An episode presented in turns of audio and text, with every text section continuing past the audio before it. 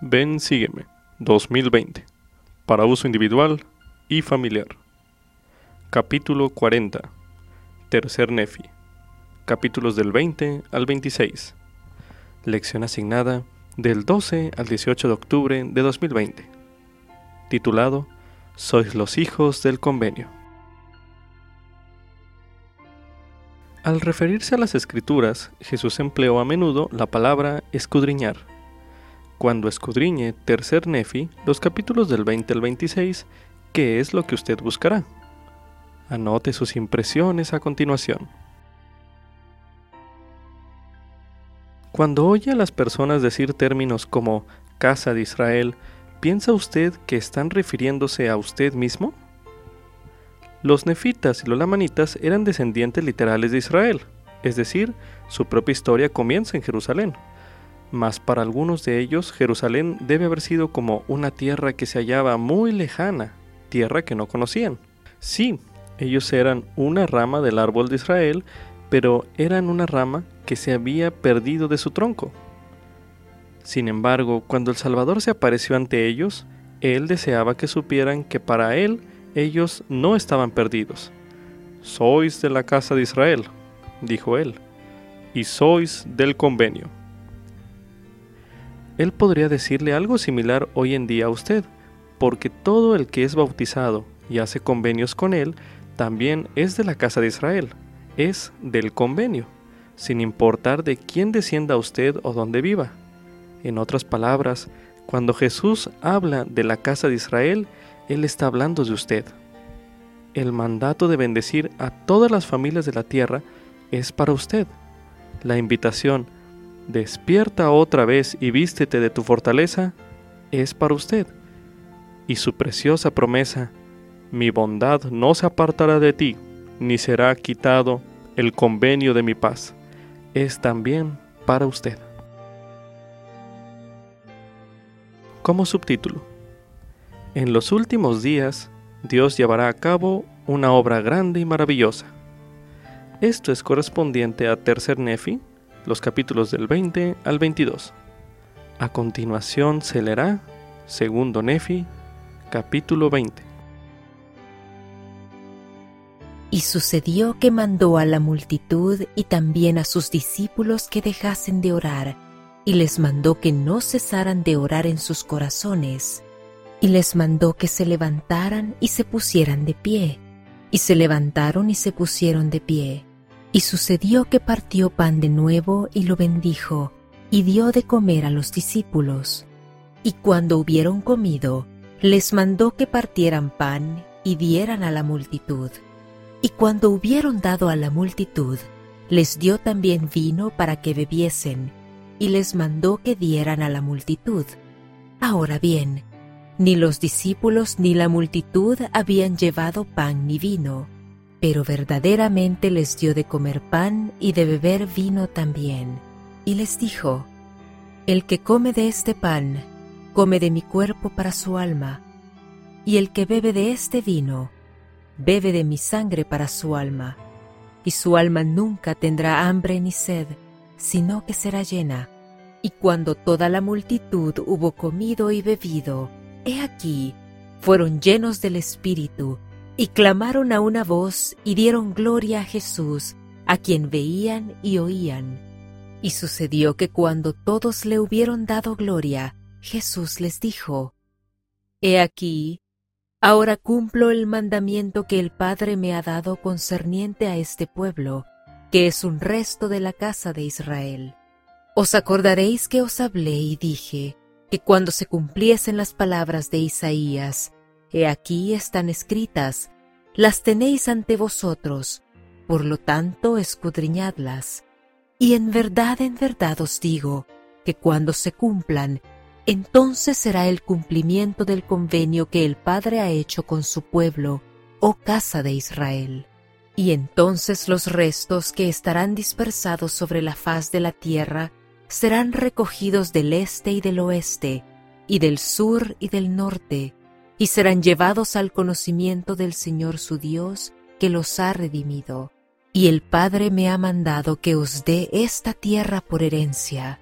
Y os digo que si los gentiles no se arrepienten después de la bendición que reciban, después que hayan dispersado a mi pueblo, entonces vosotros que sois un resto de la casa de Jacob, iréis entre ellos, y estaréis en medio de aquellos que serán muchos, y seréis entre ellos como un león entre los animales del bosque, y como cachorro de león entre las manadas de ovejas, el cual, si pasa por en medio, huella y despedaza, y nadie las puede librar. Tu mano se levantará sobre tus adversarios, y todos tus enemigos serán talados.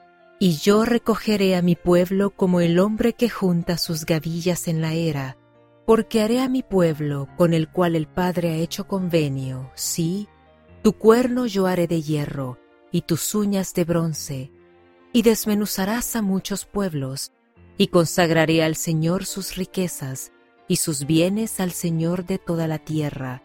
Y he aquí, yo soy quien lo hago. Y sucederá, dice el Padre, que en aquel día la espada de mi justicia se cernerá sobre ellos, y a menos que se arrepientan, caerá sobre ellos, dice el Padre. Sí, sobre todas las naciones de los gentiles. Y acontecerá que estableceré a mi pueblo, oh casa de Israel. Y he aquí, estableceré a este pueblo en esta tierra, para el cumplimiento del convenio que hice con Jacob, vuestro padre, y será una nueva Jerusalén. Y los poderes del cielo estarán entre este pueblo, sí, yo mismo estaré en medio de vosotros.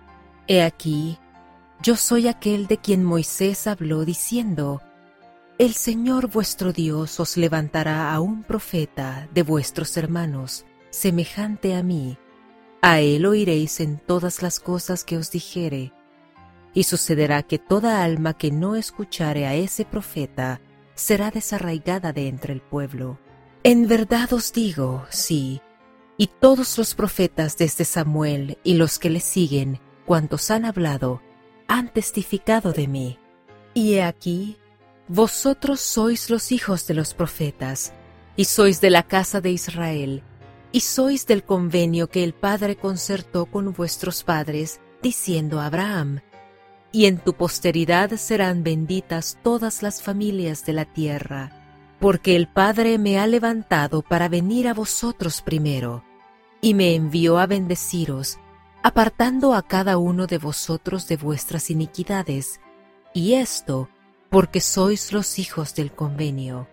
Y después que hayáis sido bendecidos, entonces cumplirá el Padre el convenio que hizo con Abraham, diciendo, En tu posteridad serán benditas todas las familias de la tierra, hasta el derramamiento del Espíritu Santo sobre los gentiles por medio de mí y esta bendición a los gentiles los hará más fuertes que todos, por lo que dispersarán a mi pueblo, oh casa de Israel, y serán un azote al pueblo de esta tierra. No obstante, si cuando hayan recibido la plenitud de mi evangelio endurecen sus corazones en contra de mí, haré volver sus iniquidades sobre sus propias cabezas, dice el Padre y me acordaré del convenio que he hecho con mi pueblo, y he hecho convenio con ellos de que los recogería en mi propio y debido tiempo, y que otra vez les daría por herencia la tierra de sus padres, que es la tierra de Jerusalén, que para ellos es la tierra prometida para siempre, dice el Padre. Y sucederá que llegará el día en que les será predicada la plenitud de mi evangelio, y creerán en mí, que soy Jesucristo, el Hijo de Dios, y orarán al Padre en mi nombre. Entonces levantarán la voz sus centinelas y cantarán unánimes, porque verán ojo a ojo. Entonces los juntará de nuevo el Padre, y les dará Jerusalén por tierra de su herencia. Entonces prorrumpirán en gozo. Cantad juntamente lugares desolados de Jerusalén porque el Padre ha consolado a su pueblo, ha redimido a Jerusalén. El Padre ha desnudado su santo brazo a la vista de todas las naciones, y todos los extremos de la tierra verán la salvación del Padre, y el Padre y yo somos uno. Entonces se realizará lo que está escrito. Despierta, despierta otra vez, y vístete de tu fortaleza, oh Sión. Vístete tus ropas de hermosura, oh Jerusalén, ciudad santa, porque nunca más vendrá a ti incircunciso ni inmundo. Sacúdete del polvo, levántate, toma asiento, oh Jerusalén, suéltate las ataduras de tu cuello, oh cautiva hija de Sión. Porque así dice el Señor, os habéis vendido por nada, y sin dinero seréis redimidos. En verdad, en verdad os digo, que los de mi pueblo conocerán mi nombre, sí, en aquel día sabrán que yo soy el que hablo, y entonces dirán, cuán hermosos sobre las montañas son los pies del que les trae buenas nuevas, que publica la paz, que les trae gratas nuevas del bien, que publica salvación, que dice a Sión, tu Dios reina. Y entonces se oirá el pregón, Apartaos, apartaos, salid de ahí, no toquéis lo que es inmundo, salid de en medio de ella, sed limpios los que lleváis los vasos del Señor, porque no saldréis con prisa, ni iréis huyendo, porque el Señor irá delante de vosotros, y el Dios de Israel será vuestra retaguardia. He aquí, mi siervo obrará prudentemente, será exaltado y alabado y puesto muy en alto.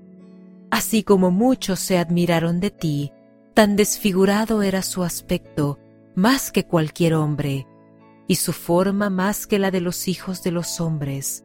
Así rociará él a muchas naciones, ante él los reyes cerrarán la boca, porque verán lo que no les había sido contado, y considerarán lo que no habían oído. En verdad, en verdad os digo, que todas estas cosas ciertamente se verificarán, tal como el Padre me lo ha mandado. Entonces se cumplirá este convenio que el Padre ha hecho con su pueblo, y entonces Jerusalén volverá a ser habitada por mi pueblo, y será la tierra de su herencia. A continuación se leerá Tercer Nefi, capítulo 21. Y de cierto os digo, os doy una señal para que sepáis la época en que estarán a punto de acontecer estas cosas, que recogeré a mi pueblo de su larga dispersión, oh casa de Israel, y estableceré otra vez entre ellos misión. Y he aquí, esto es lo que os daré por señal, porque en verdad os digo que cuando se den a conocer a los gentiles estas cosas que os declaro, y que más adelante os declararé de mí mismo, y por el poder del Espíritu Santo, que os será dado por el Padre, a fin de que ellos sepan acerca de este pueblo, que es un resto de la casa de Jacob, y concerniente a este pueblo mío que será esparcido por ellos. En verdad, en verdad os digo, que cuando el Padre les haga saber estas cosas, y del Padre procedan de ellos a vosotros, porque es según la sabiduría del Padre que sean establecidos en esta tierra e instituidos como pueblo libre por el poder del Padre, para que estas cosas procedan de ellos a un resto de vuestra posteridad, a fin de que se cumpla el convenio del Padre, el cual ha hecho con su pueblo, oh casa de Israel. Por tanto, cuando estas obras y las obras que desde ahora en adelante se hagan entre vosotros procedan de los gentiles a vuestra posteridad, que degenerará en la incredulidad por causa de la maldad, porque así conviene al Padre que proceda de los gentiles, para que muestre su poder a los gentiles, a fin de que éstos, si no endurecen sus corazones, se arrepientan y vengan a mí, y sean bautizados en mi nombre, y conozcan los verdaderos puntos de mi doctrina, para que sean contados entre los de mi pueblo, oh casa de Israel. Y cuando sucedan estas cosas, de modo que vuestra posteridad empiece a conocerlas, entonces les será por señal, para que sepan que la obra del Padre ha empezado ya, para dar cumplimiento al convenio que ha hecho al pueblo que es de la casa de Israel.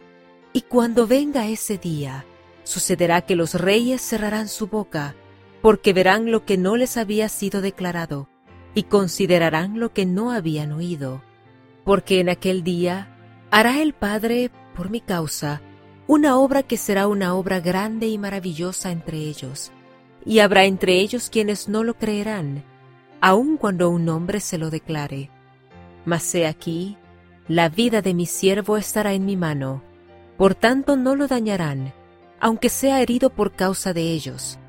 No obstante, yo lo sanaré, porque les mostraré que mi sabiduría es mayor que la astucia del diablo. Acontecerá, pues, que los que no crean en mis palabras, que soy Jesucristo, las cuales el Padre hará que Él lleve a los gentiles, y le otorgará el poder para que las lleve a los gentiles, se hará aún como dijo Moisés, serán desarraigados de entre los de mi pueblo que son del convenio. Y los de mi pueblo, que son un resto de Jacob, estarán en medio de los gentiles, sí, en medio de ellos como león entre los animales del bosque, y como cachorro de león entre las manadas de ovejas, el cual, si pasa por en medio, huella y despedaza, y nadie las puede librar. Su mano se levantará sobre sus adversarios, y todos sus enemigos serán talados. Sí, hay de los gentiles a menos que se arrepientan, porque sucederá en aquel día, dice el Padre, que haré matar tus caballos de en medio de ti, y haré destruir tus carros, y talaré las ciudades de tu tierra, y derribaré todas tus plazas fuertes, y exterminaré de tu tierra las hechicerías, y no tendrás más adivinos. Tus imágenes grabadas también destruiré, así como tus esculturas de en medio de ti, y nunca más adorarás las obras de tus manos y arrancaré tus bosques de entre ti, y asolaré tus ciudades. Y acontecerá que todas las mentiras y falsedades, y envidias y contiendas, y supercherías sacerdotales, y fornicaciones, serán extirpadas.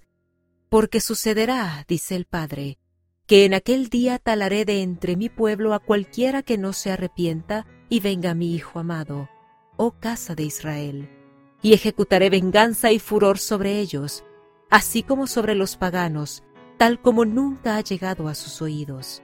Pero si se arrepienten y escuchan mis palabras, y no endurecen sus corazones, estableceré mi iglesia entre ellos, y entrarán en el convenio, y serán contados entre este resto de Jacob, al cual he dado esta tierra por herencia, y ayudarán a mi pueblo, el resto de Jacob, y también a cuantos de la casa de Israel vengan, a fin de que construyan una ciudad que será llamada la Nueva Jerusalén.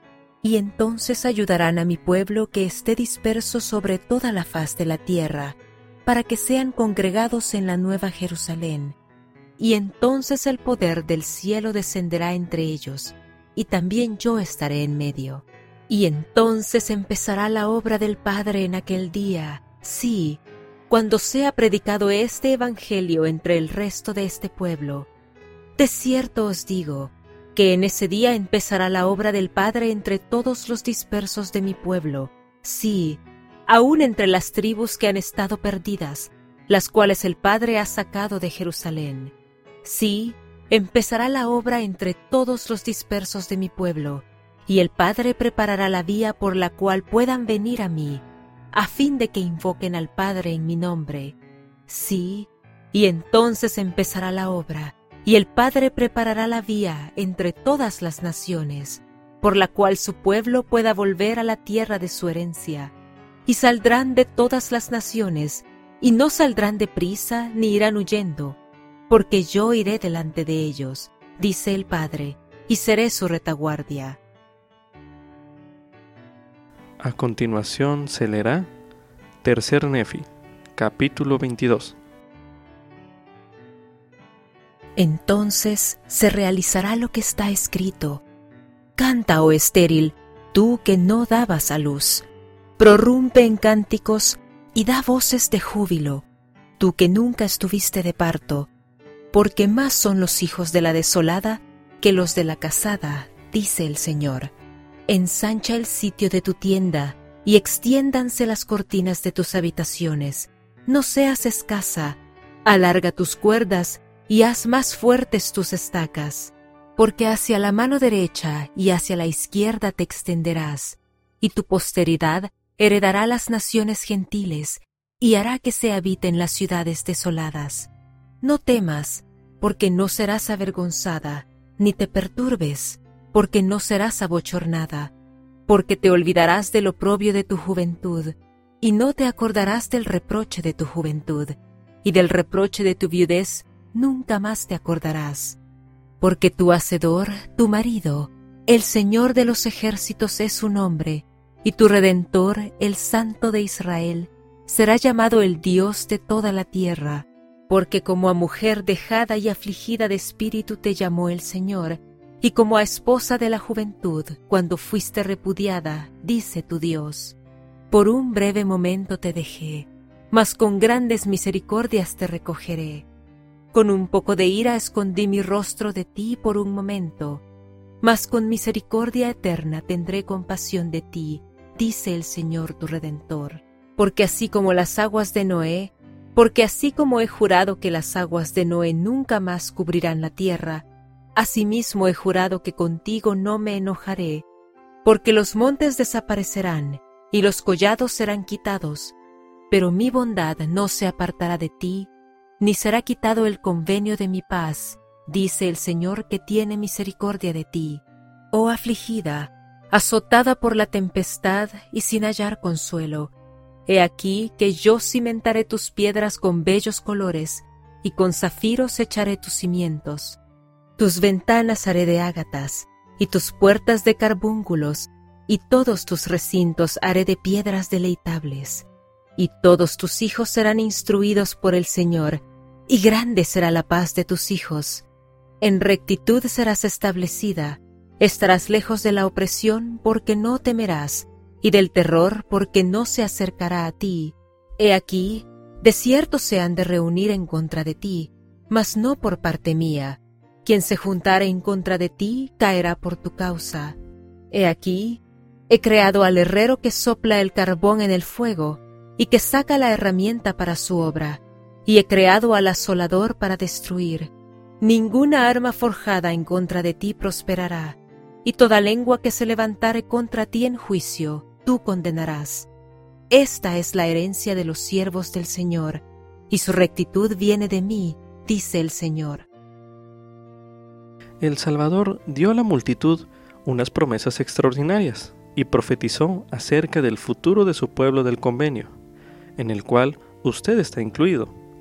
Tal como dijo el presidente Russell M. Nelson en aquel entonces, nosotros nos encontramos entre los del pueblo del convenio del Señor.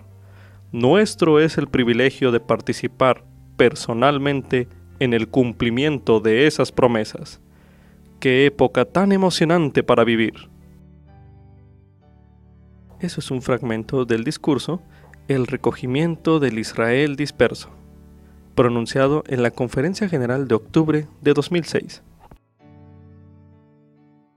Busque las profecías acerca de los últimos días en las palabras del Salvador registradas en Tercer Nefi, capítulos del 20 al 22, que se leyeron en este bloque de lectura. Y medite a continuación en las siguientes preguntas. ¿Cuál de esas profecías le resulta especialmente emocionante a usted? Medite brevemente.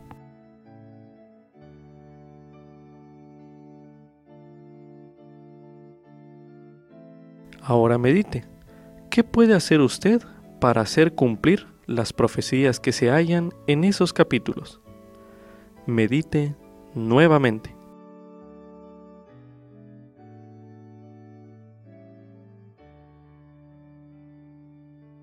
Fíjese que en Tercer Nefi, capítulo 21, los versículos del 1 al 7, que ya leímos en este bloque de lectura, se indica que la aparición del libro de Mormón es una señal de que las promesas de Dios ya han comenzado a cumplirse. Ahora medite. ¿Cuáles son esas promesas y cómo le ayuda el libro de Mormón a cumplirlas? Medite una última vez en este bloque de lectura.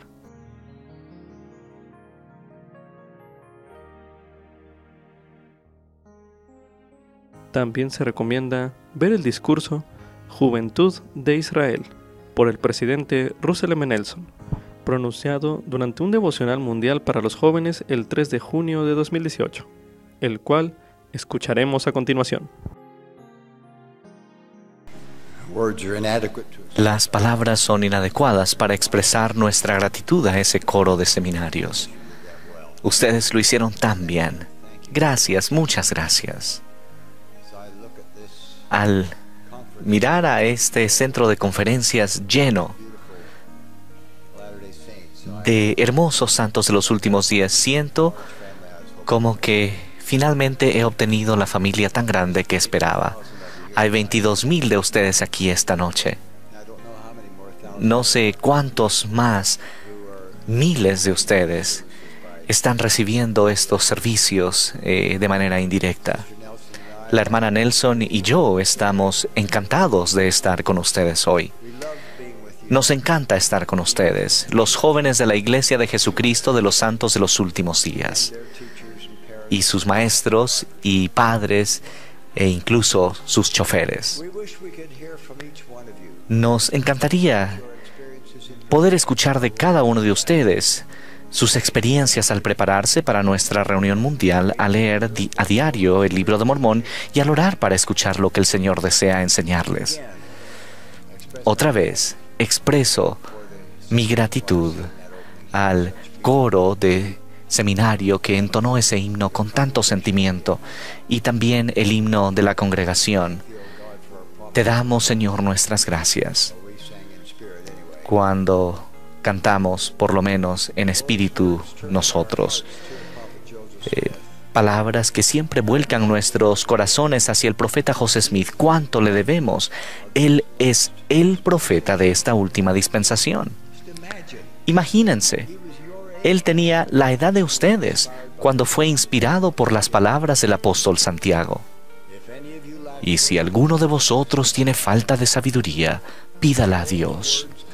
Esas palabras hicieron que el joven José fuese a una arboleda cercana donde obró fervientemente a Dios. Los cielos se abrieron. José vio al Padre y al Hijo y supo por sí mismo a dónde ir para obtener respuestas a sus preguntas. Ahora ruego a cada uno de ustedes que hagan lo que hizo el joven José. Dirijan sus preguntas directamente a su Padre Celestial en oración. Pídanle, en el nombre de Jesucristo, que les guíe. Pueden aprender por ustedes mismos, en este tiempo a su edad, cómo recibir revelación personal. Y nada marcará una diferencia más grande en su vida que eso. Les prometo a ustedes, no a la persona sentada a su lado, sino a ustedes, que estén donde estén en el mundo o en su camino de los convenios, incluso si por el momento no están centrados en el camino, les prometo que si con sinceridad y constancia realizan la obra espiritual necesaria para desarrollar la habilidad crucial y espiritual de aprender a oír los susurros del Espíritu Santo, tendrán toda la orientación que necesitarán en su vida. Se les darán respuestas a sus preguntas a la manera y en el tiempo del Señor. Y no olviden el consejo de sus padres y líderes de la iglesia. Ellos también buscan revelación a nombre de ustedes. Cuando saben que Dios está dirigiendo la vida de ustedes, sin importar los desafíos y, las desilusiones que puedan surgir, sentirán alegría y paz. Ahora, nos gustaría hablarles sobre el desafío más grande, la causa más sublime y la obra más grandiosa sobre la tierra y queremos invitarlos a ustedes a ser parte de ello. Le he pedido a la hermana Wendy Nelson que proporcione un poco de contexto para ese importante mensaje. Por favor, hermana Nelson. Mis queridos jóvenes, a quienes amamos y en quienes creemos, me gustaría empezar contándoles lo que mi esposo y yo vimos un día mientras conducíamos por las colinas de Utah en un vehículo todoterreno. Era un hermoso día de otoño. Nos encantó estar entre árboles dorados y preciosos, altos y derechos que se elevaban hacia el cielo. Y luego doblamos una esquina y vi un árbol que me recordó a mí y de cómo a menudo me siento en muchas reuniones. ¿Conocen esa sensación? Uno mira a su alrededor y todas las personas son altas y derechas y casi llegan al cielo, por así decirlo. Todos les parece parecerles bien, llevan la ropa perfecta, siempre dicen las cosas correctas, no tienen problemas, son perfectamente obedientes y parece que nunca han cometido un error en sus vidas. Y luego, bueno, estamos nosotros. Mis queridos jóvenes, es hora de dejar de compararnos con los demás. Es hora de deshacernos de esas opiniones erróneas de nosotros mismos y de los demás. La verdad es que otras personas no son tan perfectas como parecen. Y nosotros no somos tan irremediablemente defectuosos como pensamos. Lo único que importa que realmente importa es que ustedes y yo estamos haciendo exactamente lo que prometimos o que incluso hicimos convenio en la vida premortal con nuestro Padre Celestial. Así que permítanme hacerles una pregunta. ¿Ustedes nacieron para hacer qué? ¿Cómo desearía que pudiésemos ver un video de 10 minutos de nuestra vida preterrenal en YouTube? El profeta José Smith enseñó que si una persona vislumbrara el cielo por cinco minutos, sabría más sobre un tema que si lo hubiese estudiado toda la vida. Entonces, imagínense si pudieran vislumbrar durante diez minutos su vida preterrenal. Por supuesto sabemos que el Señor sabiamente ha puesto un velo encima de esos recuerdos, pero solo por un momento, imaginen el efecto que tendría en su vida si se les permitiera ver 10 minutos de su vida preterrenal.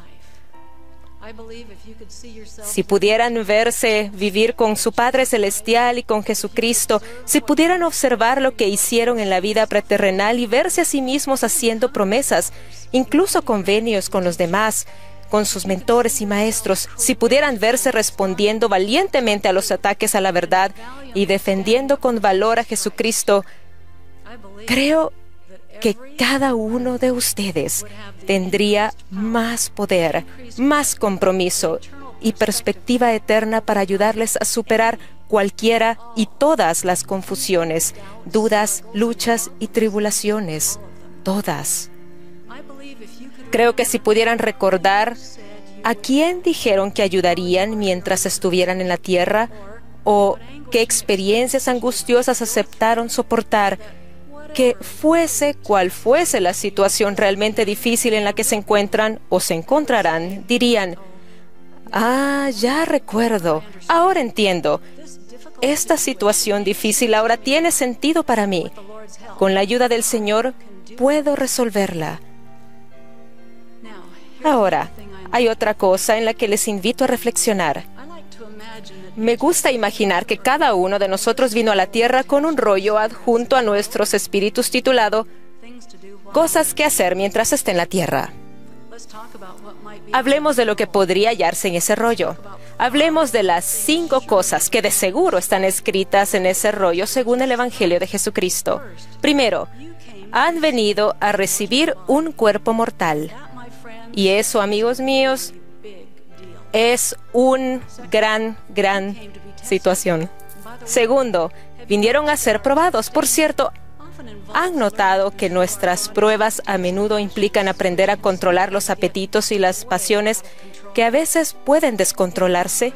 Si actualmente están luchando con los efectos residuales de cualquier tipo de adicción o de un pecado grave del que no se han arrepentido, los insto que se desahoguen y hablen con su obispo ahora.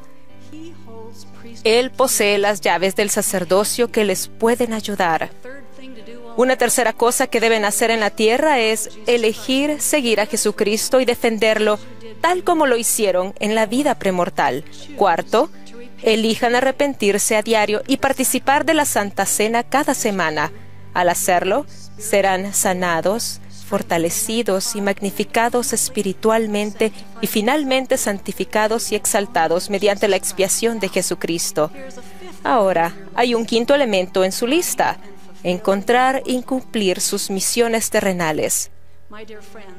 Mis queridos jóvenes, en la vida premortal a ustedes y a mí se nos dieron misiones maravillosas que cumplir mientras estuviésemos aquí en la Tierra. Tenemos oportunidades para cumplir nuestras misiones, pero no tenemos que hacerlo, nadie nos obligará. Tenemos nuestro albedrío para elegir cómo utilizamos nuestro tiempo y energía, nuestros talentos y recursos. De hecho, lo que elegimos hacer es parte de nuestra prueba. La elección es suya y mía. Elegiremos hacer lo que sea necesario para cumplir las misiones por las cuales fuimos enviados a la tierra. Mientras reflexionan en esa pregunta, cambiemos de tema y hablemos de por qué están aquí en la Tierra, en este momento en particular, que es una época tan singular en la historia de la Tierra. ¿Por qué están aquí en la Tierra en este momento? ¿Por qué no nacieron en la década de 1880 o dentro de 30 años? Permítanme contarles una experiencia que me enseñó de cerca sobre los días históricos en los que vivimos. A menudo hablamos de que vivimos en los últimos días. Somos después de todos santos de los últimos días, pero tal vez estos días sean los más últimos de lo que jamás hubiésemos imaginado. Esta verdad se convirtió en realidad para mí debido a lo que experimenté durante un periodo de 24 horas que comenzó el 15 de junio de 2013. Mi esposo y yo estábamos en Moscú, Rusia. Mientras el presidente Nelson se reunía con los líderes del sacerdocio, tuve el privilegio de reunirme con casi 100 de nuestras hermanas. Amo a nuestras hermanas rusas. Son espectaculares. Cuando me acerqué al púlpito para hablar, me di cuenta que estaba diciendo algo que nunca había anticipado. Les dije, me gustaría llegar a conocerlas por su linaje. Por favor, pónganse de pie cuando se mencione la tribu de Israel que represente el linaje declarado en su bendición patriarcal. Benjamín, se pusieron de pie un par de hermanas. Dan, otras dos. Rubén, unas más se pusieron de pie. Neftalí, más se pusieron de pie. Cuando se mencionaron los nombres de las doce tribus de Israel, desde Aser hasta Zebulón, y mientras las mujeres se ponían de pie, todos nos sorprendimos con lo que estábamos presenciando, sintiendo y aprendiendo. ¿Cuántas de las doce tribus de Israel creen que estuvieron representadas en esa pequeña reunión de menos de 100 mujeres ese sábado en Moscú? Once. Once de las doce tribus de Israel se representaron en ese salón. La única tribu que faltaba era la de Leví. Quedé atónita. Para mí fue un momento espiritual que me conmovió. Inmediatamente después de esas reuniones, mi esposo y yo fuimos directamente a Ereván, Armenia. Las primeras personas con las que nos encontramos al bajar del avión fueron el presidente de la misión y su esposa. De alguna manera, ella había oído hablar de esa experiencia en Moscú y con gran deleite dijo, yo tengo sangre de Leví. Imagínense nuestra emoción cuando al día siguiente mi esposo y yo conocimos a los misioneros, entre ellos un elder de Gilbert, Arizona, que resultó ser de la tribu de Leví. Ahora, cuando era pequeña y asistía a la primaria en Raymond, Canadá, aprendí que en los últimos días, antes de la segunda venida del Salvador, las doce tribus de Israel serían recogidas. Esa verdad fue emocionante para mí y al mismo tiempo algo bastante difícil de comprender. Así que imaginen lo que fue para mí estar con miembros de todas las doce tribus de Israel en un periodo de tiempo de 24 horas. Desde entonces he aprendido que probablemente no debía haber pedido a esas hermanas que se dieran a conocer por su linaje, porque las bendiciones patriarcales son sagradas y el linaje que se declara en ellas es personal. A pesar de todo, estoy tan agradecida por el privilegio que tuve de ver personalmente los frutos del recogimiento de Israel. El impacto de esa experiencia nunca se ha extinguido en mi corazón ni en mi mente. Mis queridos hermanos y hermanas, estos son en verdad los últimos días. Nunca ha habido un momento como este en la historia de este mundo. Nunca. En la vida premortal, ustedes y yo nos comprometimos a llevar a cabo una gran obra aquí en la tierra y con la ayuda del Señor lo lograremos. En el nombre de Jesucristo. Amén.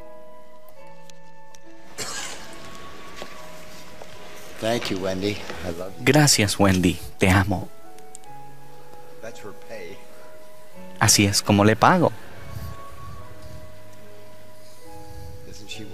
¿No es ella maravillosa? Mis queridos jóvenes hermanos y hermanas, ciertamente estos son los últimos días y el Señor está acelerando su obra para recoger a Israel. Ese recogimiento es lo más importante que se está llevando a cabo hoy en la tierra. Nada se le compara en magnitud, nada se le compara en importancia, nada se le compara en majestad. Y si eligen hacerlo, si lo desean, pueden formar gran parte de él.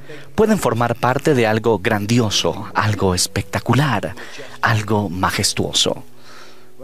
Cuando hablamos del recogimiento, simplemente estamos diciendo esta verdad fundamental.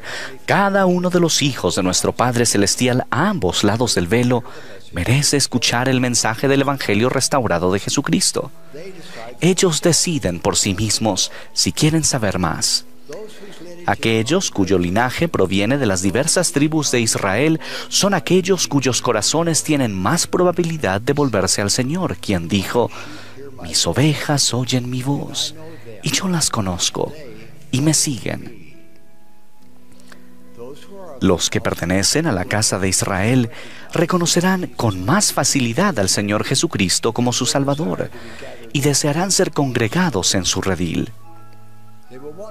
Querrán convertirse en miembros de su iglesia, hacer convenios con Él y con nuestro Padre Celestial y recibir sus ordenanzas esenciales.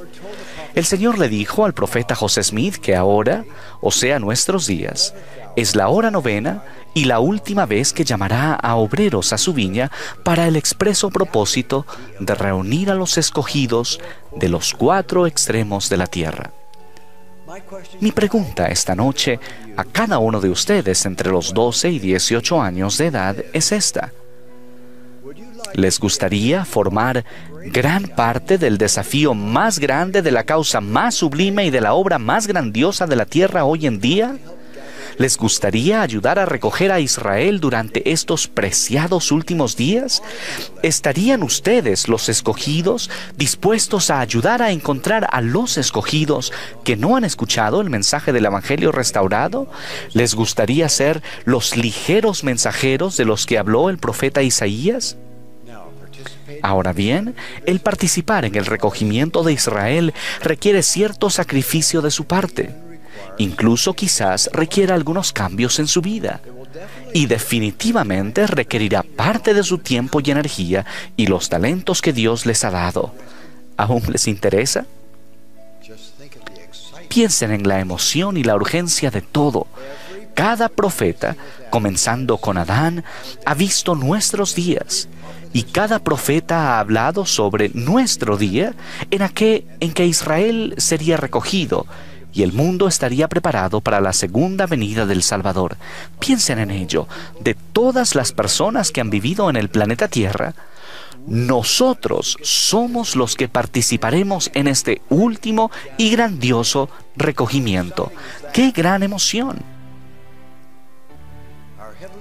Nuestro Padre Celestial ha reservado a muchos de sus espíritus más nobles. Quizás podría decir su mejor equipo para esta fase final. Esos nobles espíritus, esos excelentes jugadores, esos héroes, son ustedes. Testifico que ahora es ese recogimiento y es real. En el año en que nací, el número total de miembros de la iglesia era de menos de 600 mil. Y no había miembros en Sudamérica. Actualmente hay más de 16 millones de miembros en todo el mundo, con casi 3 millones de miembros en Sudamérica. Permítanme que les cuente una experiencia que tuve en 1979, cuando era presidente general de la escuela dominical. Se me invitó a asistir a una reunión de líderes de la iglesia en la cual habló el presidente de la iglesia, Spencer W. Kimball. Él suplicó a cada uno de nosotros que oráramos para que se abrieran las puertas de las naciones y el Evangelio de Jesucristo llegase a todas las personas en la tierra. Mencionó específicamente a China y pidió que oráramos por el pueblo de China. También dijo, deberíamos estar al servicio del pueblo chino. Deberíamos aprender su idioma. Deberíamos orar por ellos y ayudarles. Regresé a casa para estar con mi esposa, Danzo, que falleció hace más de 13 años. Y dije, el presidente Kimball nos pidió en esa reunión que aprendiéramos chino. Y no lo oí decir todos menos el hermano Nelson. Así que, ¿estarías dispuesta a estudiar chino mandarín conmigo? Por supuesto, ella estuvo de acuerdo y recibimos instrucción en mandarín.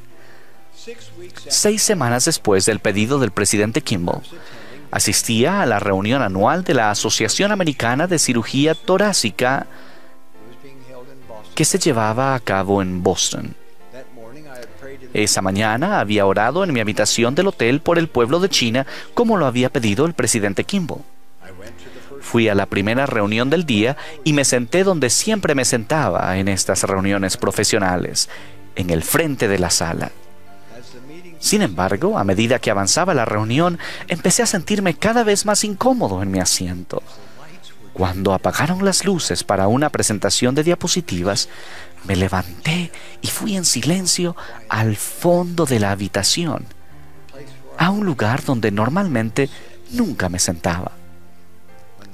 Cuando volvieron a encender las luces, vi que estaba sentado al lado de un médico chino se presentó como el profesor Wu Yingkai de Beijing, China. Después de una amena conversación, le extendí la invitación para que visitara Salt Lake City y presentara una disertación en la Facultad de Medicina de la Universidad de Utah. Aceptó con gusto y lo hizo excepcionalmente bien, luego regresó a China. Poco después, me invitó para ser profesor visitante de cirugía en la Universidad Médica de Shandong en Jinan, China. Eso dio lugar a invitaciones posteriores para que sirviera como profesor visitante en dos universidades más en China. Esas maravillosas experiencias profesionales, antes de ser llamado a integrar los doce, culminaron cuando los cirujanos chinos me pidieron que realizara una operación de corazón abierto para salvar la vida de su estrella de ópera más famosa. Eso hice. Y afortunadamente, esa operación fue un éxito. Esta fue, por cierto, la última que realicé en mi vida profesional. Durante casi 40 años he estado orando por la gente de China me regocijo en mi asociación con colegas médicos y otros amigos de ese país.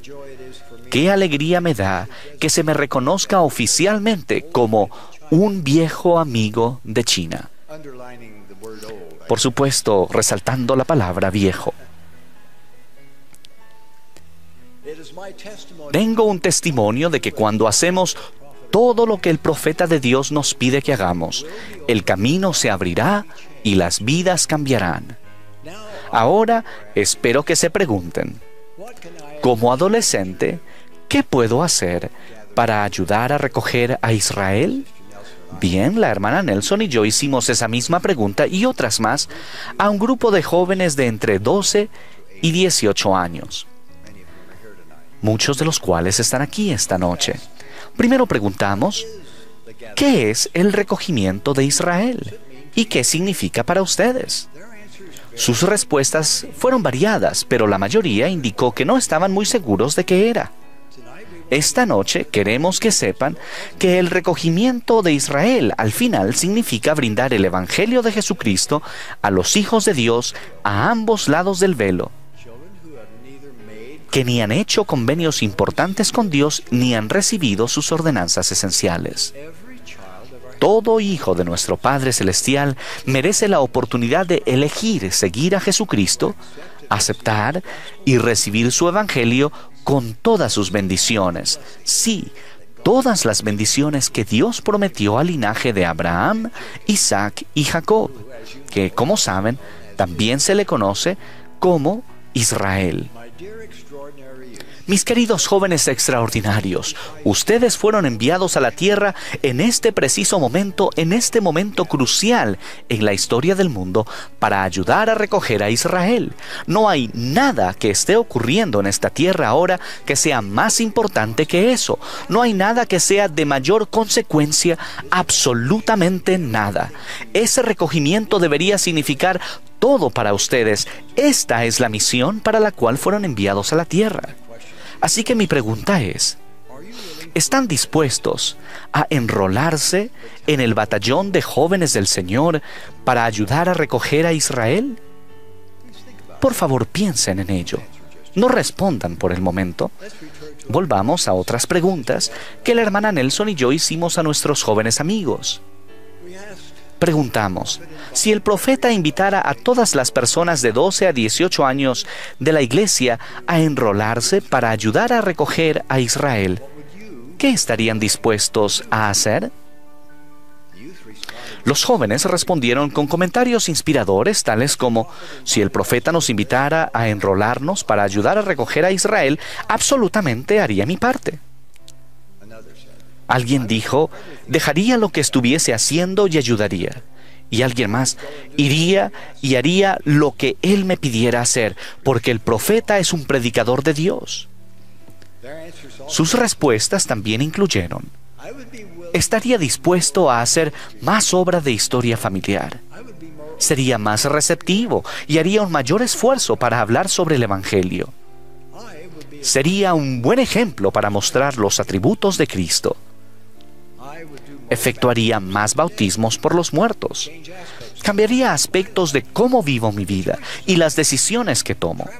Viajaría a cualquier lugar donde Él me necesitara, aprendería un nuevo idioma, conocería gente nueva, prestaría mi ejemplar del libro de Mormón a aquellos que nunca lo hubieran leído y sería la persona más amable que pudiese ser. También preguntamos a esos jóvenes qué estarían dispuestos a sacrificar para ayudar a recoger a Israel. Nuevamente, los jóvenes nos llenaron de emoción. Respondieron, pasaría menos tiempo en los deportes para ayudar a una persona que necesite la verdad. Sacrificaría salir con amigos y en vez de ello los invitaría a ir al templo definitivamente reduciría mi tiempo en mi teléfono. Renunciaría a cierto tiempo frente a una pantalla. Incluso estaría dispuesto a sacrificar las siestas del domingo por la tarde.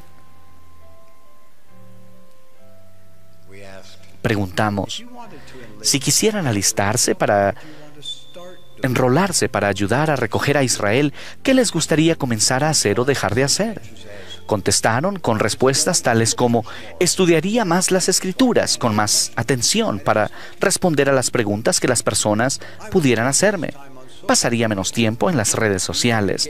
Me comprometería más a hacer actos simples de la obra de miembros y misioneros, incluso actos diarios de servicio. Pasaría menos tiempo en mi teléfono y cuando estuviera en él, publicaría escrituras u otros mensajes espirituales en las redes sociales. Estudiaría los discursos de la conferencia general porque son muy importantes. Comería alimentos saludables para mantenerme en forma. Dejaría de pensar solo en mí. Gracias, queridos jóvenes, por sus respuestas a nuestras preguntas. Piensen en esto, queridos jóvenes.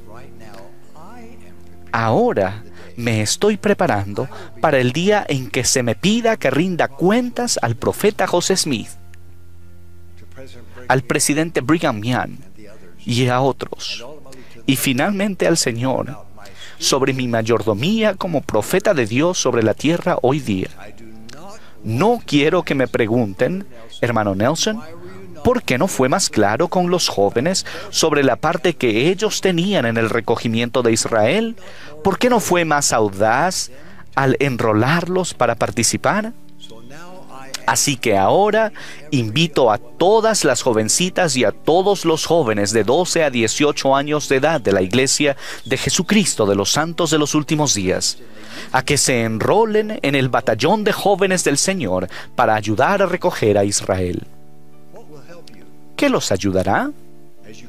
A medida que sigan leyendo diariamente el libro de Mormón, aprenderán la doctrina del recogimiento, las verdades acerca de Jesucristo, su expiación y la plenitud de su evangelio que no se encuentran en la Biblia. El libro de Mormón es fundamental para el recogimiento de Israel. De hecho, si no hubiera el libro de Mormón, la promesa del recogimiento de Israel no ocurriría. Y ahora los invito a prepararse al hacer cinco cosas más, cinco cosas que los cambiarán a ustedes y los ayudarán a cambiar al mundo. Primero, los invito a desconectarse de la dependencia constante en las redes sociales a fin de disminuir la influencia mundana que tengan sobre ustedes.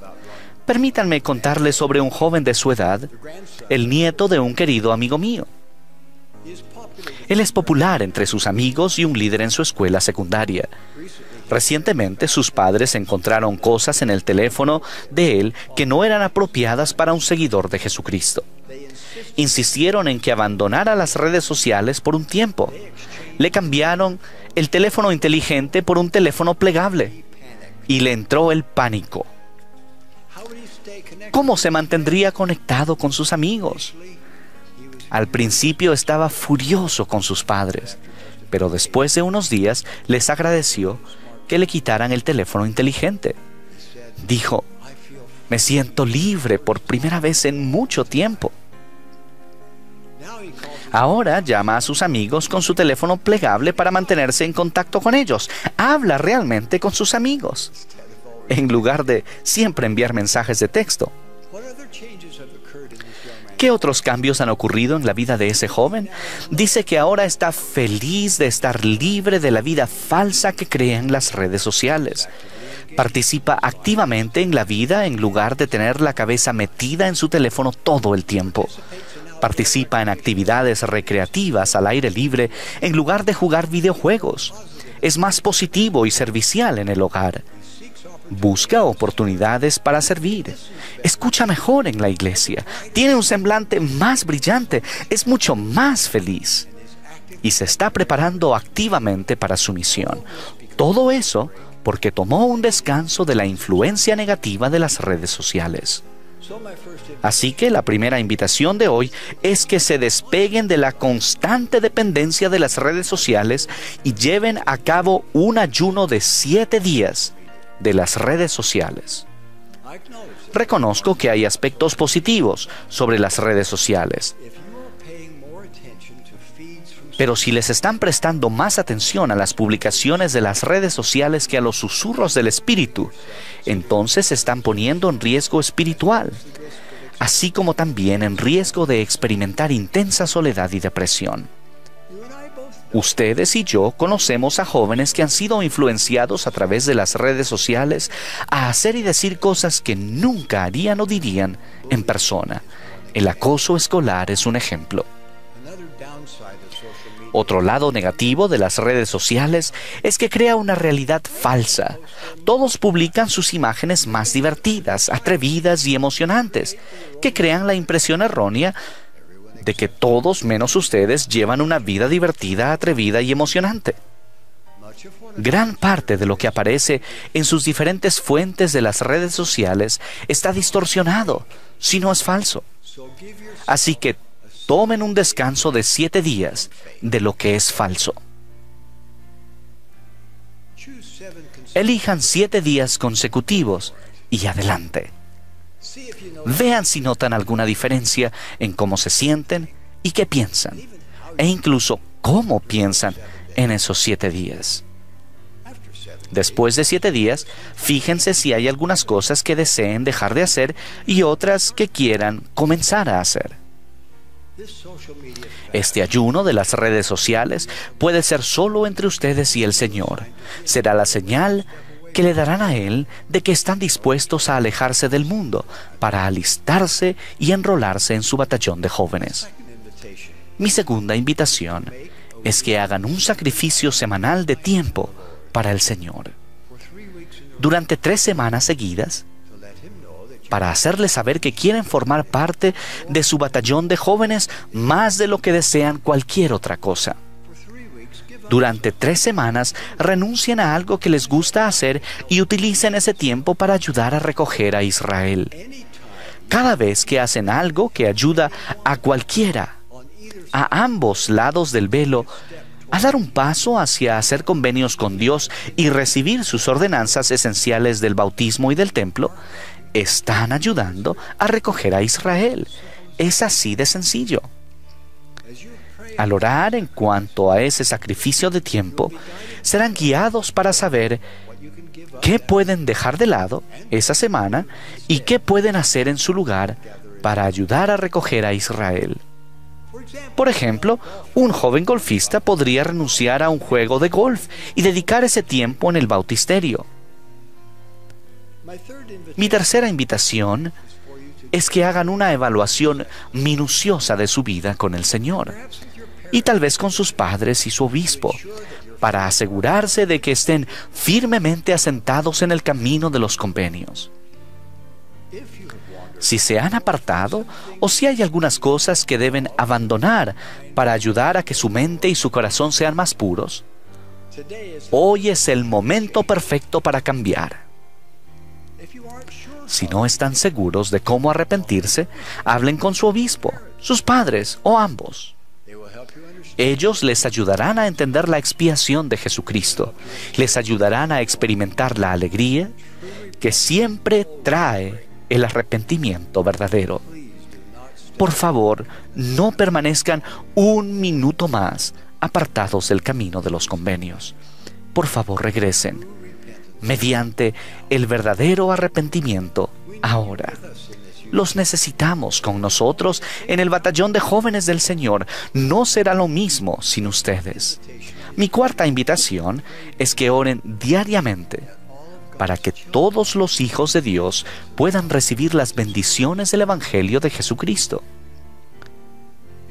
Ustedes y yo estamos viviendo para presenciar y continuaremos viendo el recogimiento de Israel con gran poder y ustedes pueden ser parte del poder detrás de ese recogimiento. Mi quinta invitación es que se destaquen y sean diferentes del mundo. Ustedes y yo sabemos que deben ser una luz para el mundo. Por lo tanto, el Señor necesita que luzcan, que hablen, que actúen y se vistan como un verdadero discípulo de Jesucristo. Si ustedes, sí, ustedes están viviendo en el mundo, pero tienen normas muy diferentes del mundo para ayudarles a evitar la mancha del mundo con el Espíritu Santo como su compañero, pueden ver más allá de la cultura de la fama que se ha vuelto tan popular en nuestra sociedad. Pueden ser más inteligentes de lo que han sido las generaciones anteriores. Y si a veces alguien dice que ustedes son raros, lleven esa distinción como una insignia de honor y alégrense de que su luz brille intensamente en este mundo cada vez más oscuro establezcan una norma para el resto del mundo. Alégrense de ser diferentes. El folleto titulado Para la fortaleza de la juventud debe ser su norma. Esa es la norma que el Señor espera que todos sus jóvenes defiendan. Como su profeta humilde, les ruego que estudien ese folleto nuevamente. Con espíritu de oración, léanlo como nunca lo han leído, márquenlo, hablen sobre las normas con sus amigos, decidan cómo pueden vivir esas normas, sus normas, incluso con más precisión. Ustedes tienen su propia copia De modo que esta noche, al final de la reunión, si eligen enrolarse, por favor tomen una copia de Para la fortaleza de la juventud y obsequien esa nueva copia a un amigo que puede que no conozca las normas de ustedes o puede que no viva de acuerdo con ellas. Oren para saber quién necesita este folleto. Serán guiados y será emocionante. Ahora, permítanme resumir al revisar las cinco invitaciones que les hice para enrolarse en el batallón de jóvenes del Señor para recoger a Israel. 1. Lleven a cabo un ayuno, de siete días de las redes sociales. 2. Hagan un sacrificio semanal de tiempo para el Señor durante tres semanas. 3. Manténganse en el camino de los convenios. Si están fuera, arrepiéntanse y vuelvan al camino. 4. Oren diariamente para que todos los hijos de Dios puedan recibir las bendiciones del Evangelio de Jesucristo. 5. Destáquense. Sean diferentes. Sean una luz. Obsequien a un amigo una copia del folleto para la fortaleza de la juventud. Mis queridos jóvenes hermanos y hermanas, ustedes están entre lo mejor que el Señor jamás ha enviado a este mundo. Ustedes tienen la capacidad de ser más inteligentes y sabios y tener un impacto más grande en el mundo que cualquier generación anterior. Al concluir, los invito a que se unan a los jóvenes de todo el mundo y vivan la emoción de ser miembros del batallón de jóvenes del Señor en el ejército de Sión al entonar el último himno, Juventud de Israel. Porque este himno es sobre ustedes. Desde lo más profundo de mi alma testifico que esta es la obra del Dios Todopoderoso. Él vive Jesús es el Cristo, esta es su iglesia, restaurada para cumplir su destino divino, incluso el prometido recogimiento de Israel. Ustedes son la esperanza de Israel, hijos del día prometido. De ello testifico en el nombre de Jesucristo. Amén. Como subtítulo, El Salvador desea que yo escudriñe las palabras de los profetas. Esto es correspondiente a Tercer Nefi, el capítulo 20, los versículos del 10 al 12. A su vez también el capítulo 23 y en el capítulo 26 los versículos del 1 al 12. A continuación leeremos Tercer Nefi, capítulo 20, los versículos del 10 al 12, que dice lo siguiente.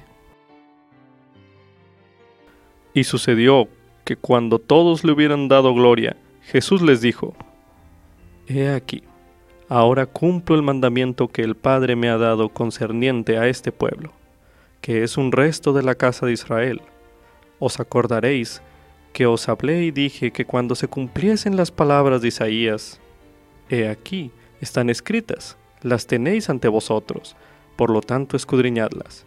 Y en verdad, en verdad, os digo que cuando se cumplan, entonces será el cumplimiento del convenio que el Padre ha hecho con su pueblo, oh casa de Israel.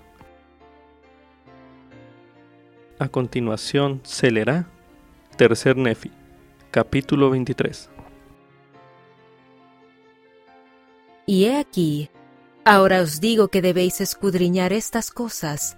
Sí, un mandamiento os doy de que escudriñéis estas cosas diligentemente, porque grandes son las palabras de Isaías pues él ciertamente habló en lo que respecta a todas las cosas concernientes a mi pueblo que es de la casa de Israel. Por tanto, es menester que él hable también a los gentiles. Y todas las cosas que habló se han cumplido, y se cumplirán de conformidad con las palabras que habló. Por tanto, escuchad mis palabras, escribid las cosas que os he dicho, y de acuerdo con el tiempo y la voluntad del Padre irán a los gentiles y quienes escuchen mis palabras y se arrepientan y sean bautizados, se salvarán.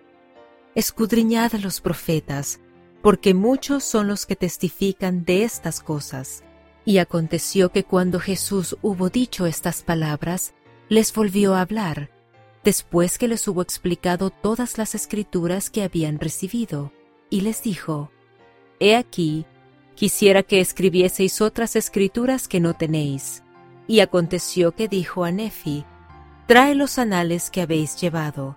Y cuando Nefi llevó los anales y los puso ante él, Jesús los miró y dijo, En verdad os digo, que yo mandé a mi siervo Samuel el amanita, que testificara a este pueblo que el día en que el Padre glorificara su nombre en mí, habría muchos santos que se levantarían de entre los muertos, y aparecerían a muchos y les ministrarían. Y les dijo, ¿no fue así? Y sus discípulos le contestaron y dijeron, Sí, Señor, Samuel profetizó según tus palabras, y todas se cumplieron. Y Jesús les dijo, ¿Por qué no habéis escrito esto? que muchos santos se levantaron y se aparecieron a muchos y les ministraron? Y sucedió que Nefi se acordó de que aquello no se había escrito. Y acaeció que Jesús mandó que se escribiera, de modo que se escribió, de acuerdo con lo que él mandó. Y aconteció que cuando Jesús hubo explicado en una todas las escrituras que ellos habían escrito, les mandó que enseñaran las cosas que él les había explicado. Ahora leeremos en Tercer Nefi, capítulo 26, los versículos del 1 al 12, que dicen lo siguiente. Y acaeció que cuando Jesús hubo declarado estas cosas, las explicó a la multitud, y les explicó todas las cosas, grandes así como pequeñas, y dijo, Estas escrituras que no habéis tenido con vosotros, el Padre mandó que yo os la diera porque en su sabiduría dispuso que se dieran a las generaciones futuras. Y les explicó todas las cosas, aún desde el principio hasta la época en que Él viniera en su gloria. Sí, todas las cosas que habrían de suceder sobre la faz de la tierra, hasta que los elementos se derritieran con calor abrasador, y la tierra se plegara como un rollo, y pasaran los cielos y la tierra, y hasta el grande y postrer día en que todos los pueblos y todas las familias y todas las naciones y lenguas comparezcan ante Dios para ser juzgados por sus obras, ya fueren buenas o malas. Si fueren buenas a la resurrección de vida sempiterna, y si fueren malas a la resurrección de condenación, por lo que constituyen un paralelo, lo uno por un lado y lo otro por el otro, según la misericordia y la justicia y la santidad que hay en Cristo, el cual existía desde antes del principio del mundo. Y ahora bien, no puede escribirse en este libro ni la centésima parte de las cosas que Jesús verdaderamente enseñó al pueblo. Pero he aquí, las planchas de Nefi contienen la mayor parte de las cosas que enseñó al pueblo, y he escrito estas cosas que son la menor parte de lo que enseñó al pueblo, y las he escrito con objeto de que nuevamente lleguen de los gentiles a este pueblo, según las palabras que Jesús ha hablado. Y cuando hayan recibido esto, que conviene que obtengan primero para probar su fe, y si sucede que creen estas cosas, entonces les serán manifestadas las cosas mayores. Y si sucede que no creen estas cosas, entonces les serán retenidas las cosas mayores para su condenación. He aquí, estaba a punto de escribirlas, cuantas se grabaron sobre las planchas de Nefi, pero el Señor lo prohibió, diciendo, Pondré a prueba la fe de mi pueblo. Por lo que yo, mormón, escribo las cosas que el Señor me ha mandado. Y ahora yo, mormón, concluyo mis palabras y procedo a escribir las cosas que se me han mandado. Las palabras y las acciones de Jesús a lo largo de estos capítulos revelan cómo se siente Él en cuanto a las escrituras. Medite a continuación. ¿Qué aprende usted acerca de las escrituras en estos versículos que se leyeron en este bloque de lectura? Medite brevemente.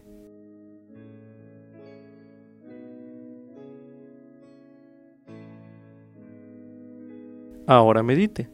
¿Qué ve en estos versículos que le inspire a usted a escudriñar estas cosas diligentemente? medite una última vez en este bloque de lectura.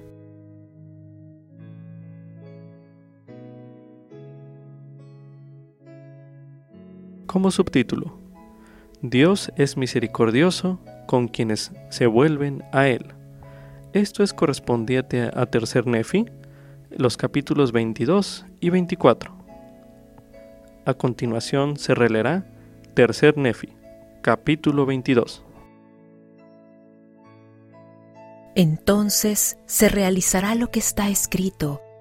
Canta, oh estéril, tú que no dabas a luz. Prorrumpe en cánticos y da voces de júbilo, tú que nunca estuviste de parto, porque más son los hijos de la desolada que los de la casada, dice el Señor. Ensancha el sitio de tu tienda y extiéndanse las cortinas de tus habitaciones. No seas escasa, alarga tus cuerdas y haz más fuertes tus estacas, porque hacia la mano derecha y hacia la izquierda te extenderás, y tu posteridad heredará las naciones gentiles y hará que se habiten las ciudades desoladas. No temas, porque no serás avergonzada, ni te perturbes, porque no serás abochornada, porque te olvidarás del oprobio de tu juventud, y no te acordarás del reproche de tu juventud, y del reproche de tu viudez nunca más te acordarás. Porque tu Hacedor, tu marido, el Señor de los ejércitos es su nombre, y tu Redentor, el Santo de Israel, será llamado el Dios de toda la tierra, porque como a mujer dejada y afligida de espíritu te llamó el Señor, y como a esposa de la juventud, cuando fuiste repudiada, dice tu Dios. Por un breve momento te dejé, mas con grandes misericordias te recogeré. Con un poco de ira escondí mi rostro de ti por un momento, mas con misericordia eterna tendré compasión de ti, dice el Señor tu Redentor. Porque así como las aguas de Noé, porque así como he jurado que las aguas de Noé nunca más cubrirán la tierra, asimismo he jurado que contigo no me enojaré, porque los montes desaparecerán y los collados serán quitados, pero mi bondad no se apartará de ti, ni será quitado el convenio de mi paz, dice el Señor que tiene misericordia de ti. Oh afligida, azotada por la tempestad y sin hallar consuelo, he aquí que yo cimentaré tus piedras con bellos colores, y con zafiros echaré tus cimientos. Tus ventanas haré de ágatas, y tus puertas de carbúnculos, y todos tus recintos haré de piedras deleitables. Y todos tus hijos serán instruidos por el Señor, y grande será la paz de tus hijos. En rectitud serás establecida, estarás lejos de la opresión porque no temerás, y del terror porque no se acercará a ti. He aquí, de cierto se han de reunir en contra de ti, mas no por parte mía. Quien se juntare en contra de ti caerá por tu causa. He aquí, he creado al herrero que sopla el carbón en el fuego, y que saca la herramienta para su obra y he creado al asolador para destruir.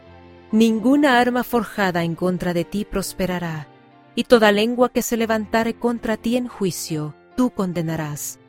Esta es la herencia de los siervos del Señor, y su rectitud viene de mí, dice el Señor. A continuación escucharemos Tercer Nefi, capítulo 24. Y sucedió que les mandó escribir las palabras que el Padre había dado a Malaquías, las cuales él les diría. Y aconteció que después que fueron escritas, él las explicó. Y estas son las palabras que les habló diciendo. Así dijo el Padre a Malaquías, He aquí, enviaré a mi mensajero, y él preparará el camino delante de mí y repentinamente vendrá a su templo el Señor a quien buscáis, sí, el mensajero del convenio, en quien os deleitáis. He aquí, vendrá, dice el Señor de los ejércitos. ¿Y quién podrá soportar el día de su venida? ¿Y quién podrá estar en pie cuando Él aparezca? Porque es como fuego purificador y como jabón de lavadores, y se sentará como refinador y purificador de plata, y purificará a los hijos de Leví, y los refinará como al oro y a la plata, para que ofrezcan al Señor una ofrenda en rectitud. Entonces la ofrenda de Judá y de Jerusalén será grata al Señor, como en los días antiguos y como en años anteriores. Y yo me acercaré a vosotros para juicio, y seré pronto testigo contra los hechiceros y los adúlteros, y contra los que juran en falso, y contra los que defraudan en su salario al jornalero, a la viuda y al huérfano, y agravian al extranjero, y no me temen, dice el Señor de los ejércitos. Porque yo soy el Señor, y no cambio. Por consiguiente, no sois consumidos, hijos de Jacob. Aún desde los días de vuestros padres os habéis apartado de mis ordenanzas, y no las habéis guardado. Volveos a mí, y yo me volveré a vosotros, dice el Señor de los ejércitos. Mas vosotros decís, ¿en qué hemos de volvernos? ¿Robará el hombre a Dios? Mas vosotros me habéis robado. Pero decís, ¿en qué te hemos robado? En los diezmos y en las ofrendas. Malditos sois con maldición, porque vosotros, toda esta nación, me habéis robado. Traed todos los diezmos al alfolí, para que haya alimento en mi casa. Y probadme ahora en esto, dice el Señor de los ejércitos, si no os abriré las ventanas de los cielos, y derramaré sobre vosotros una bendición tal que no haya donde contenerla. Y reprenderé al devorador por el bien de vosotros, y no destruirá los frutos de vuestra tierra, ni vuestra viña en los campos dará su fruto antes de tiempo, dice el Señor de los ejércitos. Y todas las naciones os llamarán bienaventurados, porque seréis tierra deleitosa, dice el Señor de los ejércitos. Fuertes han sido vuestras palabras contra mí, dice el Señor. No obstante, vosotros decís, ¿qué hemos hablado contra ti? Habéis dicho, en vano es servir a Dios. ¿Y qué nos aprovecha haber guardado sus ordenanzas y haber andado afligidos delante del Señor de los ejércitos? Y ahora llamamos dichosos a los soberbios. Sí, los que obran iniquidad son ensalzados. Sí, aún son librados los que tientan a Dios. Entonces los que temían al Señor hablaron a menudo, cada uno a su compañero, y el Señor escuchó y oyó, y fue escrito un libro de memorias delante de él para aquellos que temían al Señor y pensaban en su nombre. Y serán míos, dice el Señor de los ejércitos, el día en que yo integre mis joyas, y los perdonaré como el hombre que perdona a su hijo que le sirve. Entonces vosotros os volveréis, y discerniréis entre los justos y los malos, entre el que sirve a Dios y el que no le sirve. En tercer Nefi, los capítulos del 22 al 24, el Salvador cita palabras de Isaías y Malaquías, que contienen numerosas y vívidas imágenes y comparaciones, cimientos de piedras de bellos colores, carbón en el fuego, plata purificada, las ventanas de los cielos. Puede ser interesante hacer una lista de ellas. Medita a continuación. ¿Qué aprende usted de cada una de estas imágenes alegóricas en cuanto a la relación de Dios con su pueblo? Medite brevemente.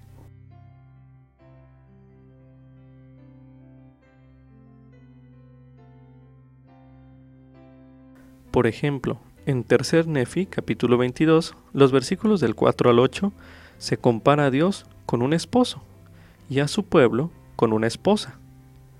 Leer sobre este tipo de imágenes o comparaciones puede hacerle pensar en su propia relación con el Señor. Medite a continuación. ¿Cómo se han cumplido en su vida las promesas que se mencionan en estos capítulos? Medite una última vez en este bloque de lectura.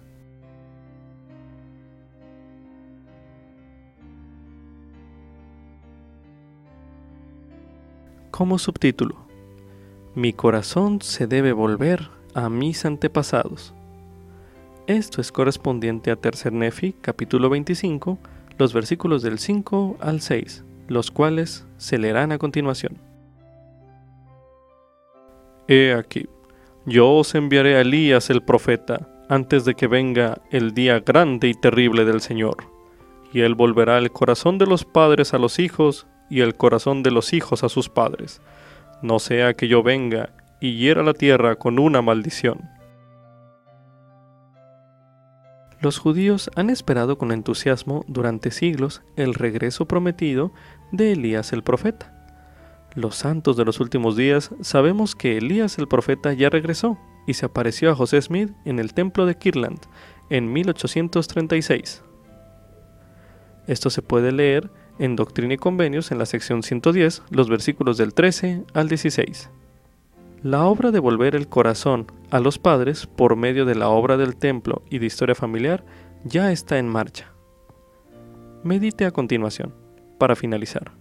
¿Qué experiencias ha tenido usted que le han ayudado a volver el corazón hacia sus antepasados? Medite una última vez en este bloque de lectura.